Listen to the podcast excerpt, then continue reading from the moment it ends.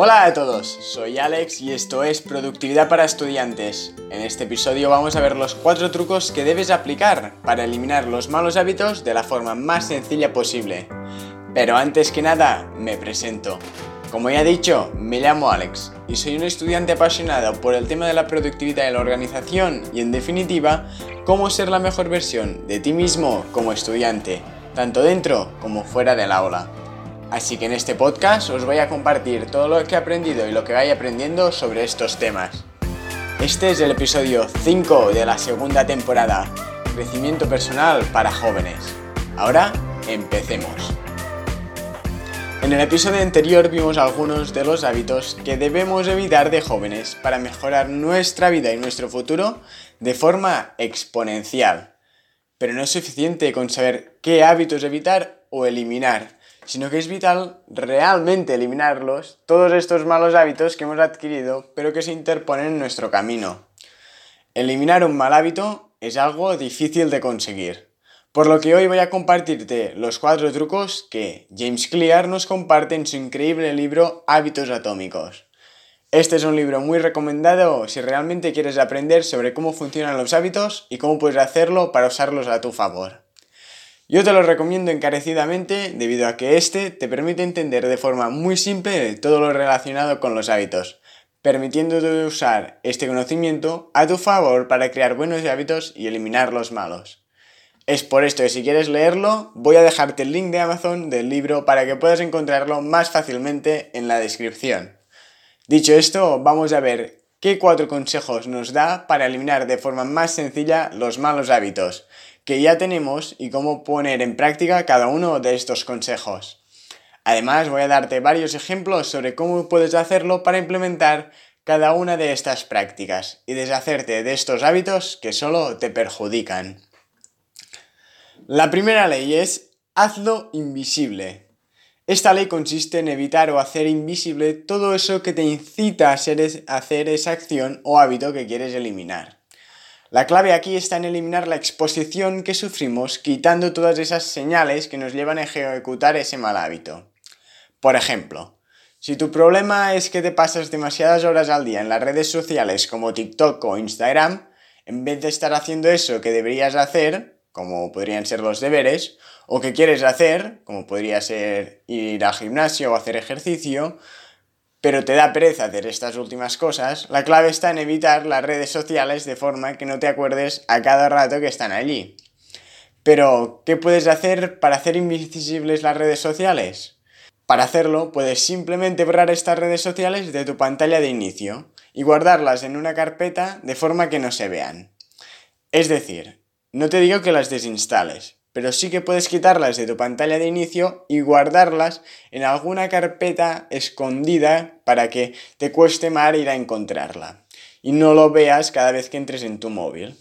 De esta forma, ¿no? Cada vez que enciendas el móvil no tendrás ganas de entrar a TikTok debido a que ni lo verás. Si quieres entrar a TikTok, tendrás que hacerlo a posta. O si tu problema es que juegas demasiado a videojuegos, simplemente desconecta y guarda la consola en un cajón cada vez que termines de jugar.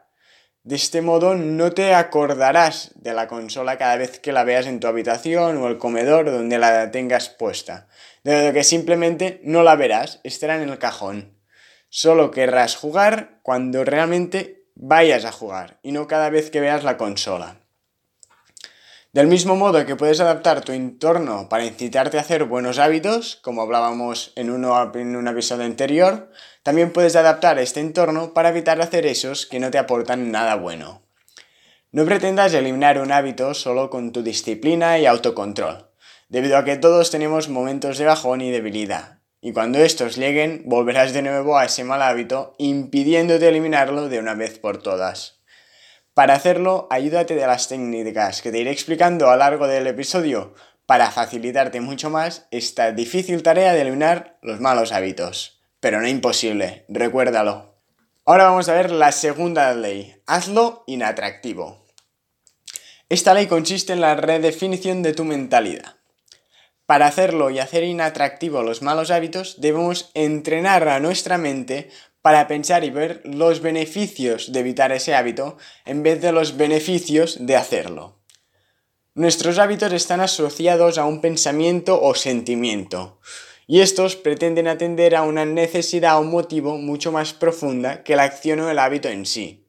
Y cuando una acción soluciona esta necesidad, se transforma en un hábito. Por ejemplo, entrar en las redes sociales nos ayuda a evitar hacer los deberes, o a sentirnos queridos, o a olvidar nuestros problemas, lo que sea. Esta solución termina siendo un mal hábito, al que recurrimos cada vez que tenemos esa necesidad de sentirnos queridos, de evitar hacer los deberes, etc. Lo que sea que te incite a entrar en estas redes sociales. Para evitar este hábito, simplemente, aunque realmente no es tan simple, debemos entender en profundidad por qué tenemos ese hábito, cuál es el motivo real de hacerlo. Una vez lo sepamos, debemos reflexionar y darnos cuenta de si realmente esa es una buena solución a ese problema. Es decir, primero debemos entender por qué hacemos realmente ese hábito. Y luego debemos pensar si hacer ese hábito realmente es una solución buena al problema que nos está. Si el hábito que tienes no es la mejor solución, debes buscar la mejor solución y asociar el hábito que tienes ahora mismo a un sentimiento negativo. Es decir, darte cuenta que lo que haces ahora mismo, como entrar en las redes sociales, solo empeora las cosas y que hay una mejor solución. De esta forma, si eliminas la atracción que sientes por un hábito debido a los sentimientos positivos que te hace sentir, debido a que te soluciona un problema temporal, aunque en realidad vaya en tu contra a largo plazo, lo que conseguirás es hacer de ese hábito una acción que realmente no quieres hacer. Retomando el ejemplo de las redes sociales. Si cada vez que tienes que estudiar te pones a mirar TikToks y esto te hace sentir mejor porque te olvidas por un rato de todo el trabajo que tienes que hacer, esto es devendrá un mal hábito. Así que, para eliminarlo, lo que debes hacer es entender que realmente no miras TikToks porque te hacen feliz, sino porque no quieres estudiar, y que perder el tiempo solo empeora las cosas debido a que luego tienes que estudiar igual, pero te cuesta más hacerlo y lo haces de mal humor. Y esto solo te lleva a aprender menos y sacar una peor nota. Así que ahora debes entender que lo mejor es estudiar, o en su defecto, si estás colapsado y necesitas descansar, lo mejor que puedes hacer es, en vez de entrar en TikTok, salir a tomar el aire 15 minutos y volver para ponerte manos a la obra. De esta forma, si asocias mirar TikTok cuando tienes que estudiar con estar más agobiado, debido a que luego vas a tener más faena, tener que estudiar hasta más tarde y sacar una peor nota, sin duda, a entrar en TikTok te será muy inatractivo y tu tendencia a llevar a cabo este hábito irá disminuyendo. Este es un proceso lento debido a que tienes que cambiar tu forma de pensar y ver un hábito. Así que lo que debes hacer es recordar la reflexión a la que llegas, es decir, ese nuevo hábito que debes implementar o esa mejor solución al problema que realmente tienes y cada vez que hagas el mal hábito o quieres hacerlo, recordarte que esa no es la mejor opción y que en realidad solo te traerá más problemas. Dicho esto, vamos a ver la tercera ley. Hazlo difícil. La tercera ley consiste en dificultar al máximo poder llevar a cabo ese hábito que estás intentando eliminar. Cuando algo cuesta y es difícil de hacer, tus ganas de hacerlo disminuirán y con ellas aumentarán tus posibilidades de eliminar ese hábito. Para hacerlo nos centraremos en dos trucos. El primero consiste en aumentar la fricción, es decir, incrementa el número de pasos entre ti y tus malos hábitos. El comportamiento humano sigue la ley del mínimo esfuerzo. Esto significa que gravitamos naturalmente hacia la opción que se nos presenta más fácil o que requiera la menor cantidad de trabajo. De esta forma, si incrementamos la fricción asociada con los malos hábitos, incrementando el número de pasos o la cantidad de cosas que debemos hacer para llevar a cabo ese hábito, nos estaremos desincentivando a hacer ese mal hábito, ya que al fin y al cabo nos costará más que los beneficios que nos aportará. Hay muchas formas de hacer esto, pero una de ellas sería, por ejemplo, la siguiente. Si queremos eliminar o disminuir nuestra adicción a Instagram, por ejemplo, lo que podríamos hacer para aumentar la fricción es salir de nuestra cuenta cada vez que terminamos de usar esta red social. De esta forma, cada vez que queramos volver a entrar, deberemos volver a poner todos nuestros datos de usuario y la contraseña. A poder ser, no la tengáis guardada para aumentar más la fricción, ya que si no va a ser muy fácil volver a entrar. O si lo que quieres es dejar de coger el móvil mientras estás estudiando, simplemente déjalo en otra habitación para hacer que tengas que moverte y hacer más cosas para llegar a él. Si lo tienes justo al lado, es mucho más fácil que termines usándolo. Mientras que si lo dejas en otra habitación o se lo das a alguien de tu familia, pensarás menos en él y cuando pienses en él te dará más pereza ir a buscarlo, aumentando así dos posibilidades de romper ese hábito. El segundo truco para hacer más difícil llevar a cabo los malos hábitos es simplemente usar un dispositivo de compromiso, es decir, limitar tus opciones futuras a esas que te benefician. Tranquilo, sé que esto suena un poco raro, pero ahora voy a explicártelo mejor. Un dispositivo de compromiso es esa decisión que tomas ahora y que controla tus acciones en el futuro. Es decir, es la forma de bloquear y limitar tu toma de decisión futura restringiendo la capacidad que tienes para volver a tus malos hábitos. De esta forma lo que haces es limitar tu capacidad de hacer tus malos hábitos, aumentando así a la vez la posibilidad de que hagas esos hábitos que sí quieres implementar y que sí te aportan algo de valor. Algunos ejemplos de dispositivos de compromiso serían los siguientes. Si no quieres gastar dinero tontamente o comer comida basura fuera de casa, lo que puedes hacer es, al salir, no llevarte la cartera ni ninguna forma de pago. De esta forma, al salir de casa, ya estás limitando tus opciones futuras y evitando caer en la tentación de comprar, ya sea cosas tontamente o comida basura. Otro ejemplo sería no comprar esa comida que quieres dejar de comer de forma compulsiva. Es decir, si no quieres comer más galletas, simplemente cuando vayas al supermercado no compres.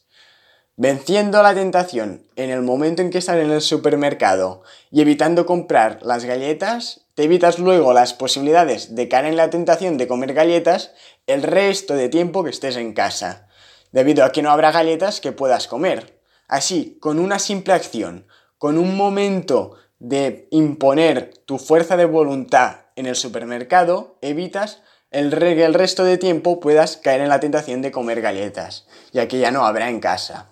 Así que en definitiva, este truco consiste en aplicar la fuerza de voluntad en esas decisiones clave que te evitarán tener siquiera la posibilidad de hacer ese hábito que quieres eliminar en el futuro. Si no tienes galletas, no comes galletas. Si no tienes dinero, no gastas dinero. Así de fácil. Dicho esto, vamos a ver la cuarta y última ley para conseguir romper esos malos hábitos que todos tenemos. Y la cuarta ley dice lo siguiente, hazlo insatisfactorio. Una vez ya hemos aplicado las otras tres leyes, es decir, lo hemos hecho invisible, inatractivo y difícil, el cuarto y último paso está en hacerlo insatisfactorio. Lo que nos lleva a repetir un hábito que sabemos que nos es perjudicial es esa sensación de placer y satisfacción instantánea que sentimos justo al realizar esa acción aunque en el fondo sepamos que a largo plazo nos hará más mal que bien. Por lo que, si conseguimos convertir esta satisfacción y placer instantáneo en algo doloroso e insatisfactorio, este hábito dejará de ser atractivo, debido a que no nos dará nada bueno, ni a corto ni a largo plazo, por lo que no habrá razón alguna para seguir haciéndolo. Para hacer insatisfactorio un hábito usaremos dos estrategias. Pero antes de explicarte estas estrategias, quiero contaros una breve historia que explica y muestra claramente cómo podemos hacer de una acción algo realmente insatisfactorio, para evitar así que esta acción se lleve a cabo. Roger Fisher era un experto de Harvard en negociación y resolución de conflictos. Vivió durante los años 70 y 80, cuando las tensiones y las amenazas de una guerra nuclear eran cada vez mayores. Su misión era diseñar estrategias que previnieran una guerra nuclear y se dio cuenta del problema que suponía que el presidente tuviera un código que le permitiera pulsar un botón y matar a miles y miles de personas a miles de kilómetros. Por lo que propuso insertar una pequeña cápsula con el código nuclear justo al lado del corazón de un voluntario. Este voluntario iría siempre con el presidente y llevaría con él un cuchillo de caza. Si nunca el presidente quería lanzar una bomba nuclear, debería primero matar con sus propias manos a esa persona para conseguir el código. El presidente le diría al voluntario, lo siento, pero decenas de miles de personas deben morir. De esta forma, el presidente se daría cuenta de lo que supone la muerte, la muerte de personas inocentes.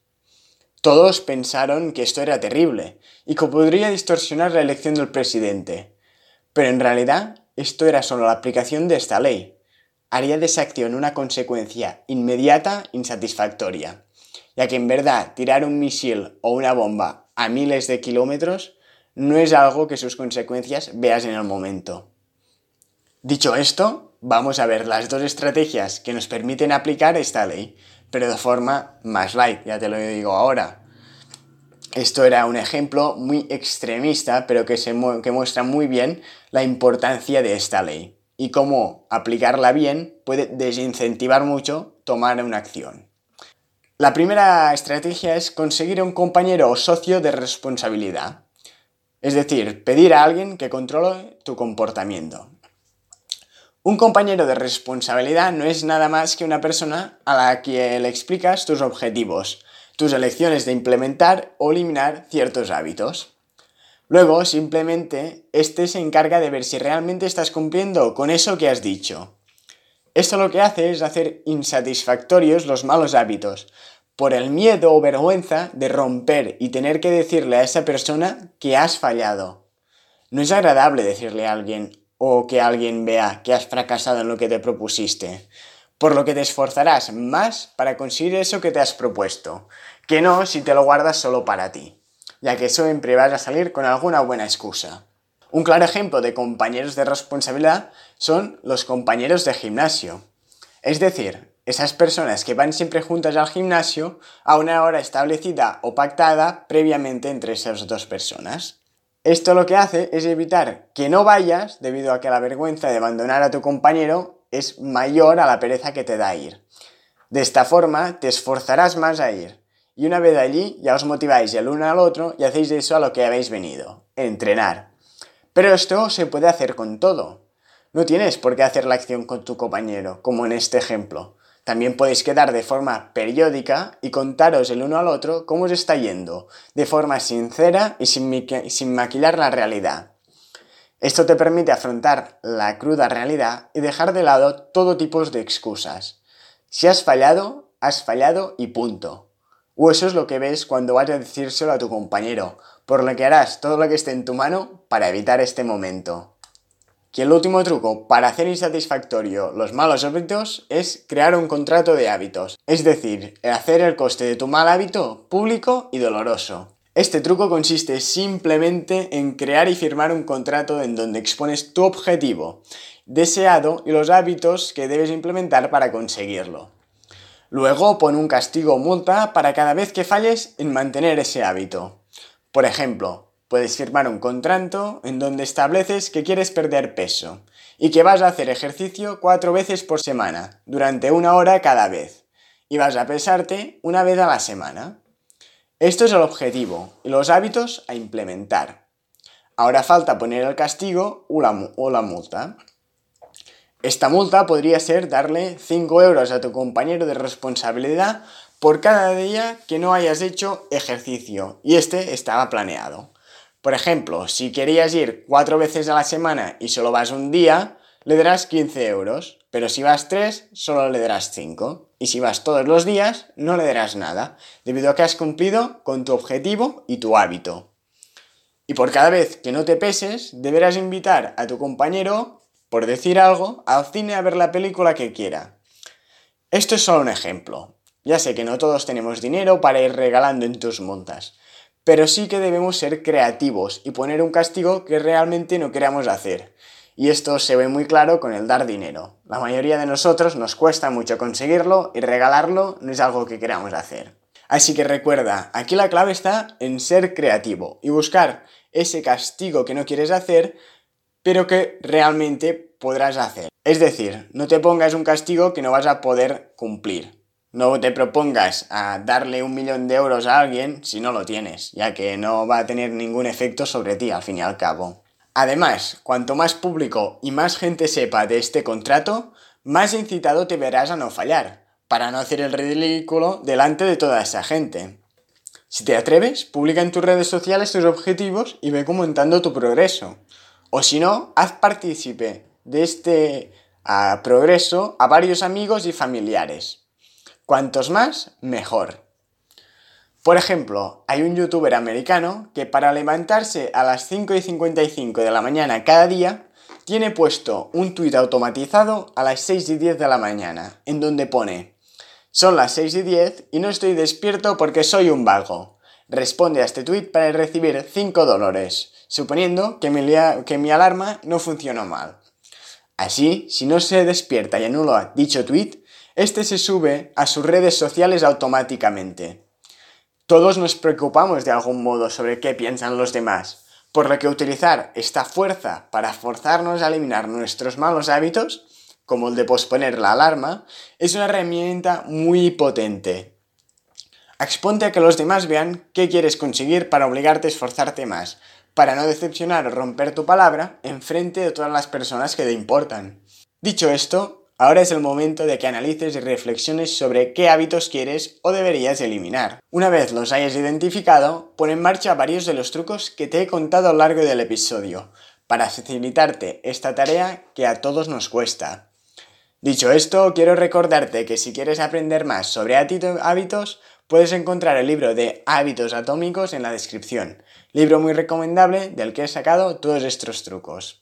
Ahora sí, es el momento de tomar acción. No sobreanalices la mejor manera de eliminar tu hábito o simplemente no intentes ni eliminarlo. Pon en marcha alguno de los trucos y elimina ni que sea uno de esos hábitos que sabes que tanto a corto como a largo plazo te van a perjudicar. Así que como digo siempre, toma acción y hazlo ya. Muchas gracias por haberme escuchado. Espero que este episodio te haya gustado y te haya sido de utilidad. Si es así, te agradecería enormemente que te suscribas al podcast y te animo a que compartas este episodio con un amigo o con alguien a quien le pueda interesar. Nos vemos el próximo lunes en este podcast, Productividad para Estudiantes. Hasta la próxima.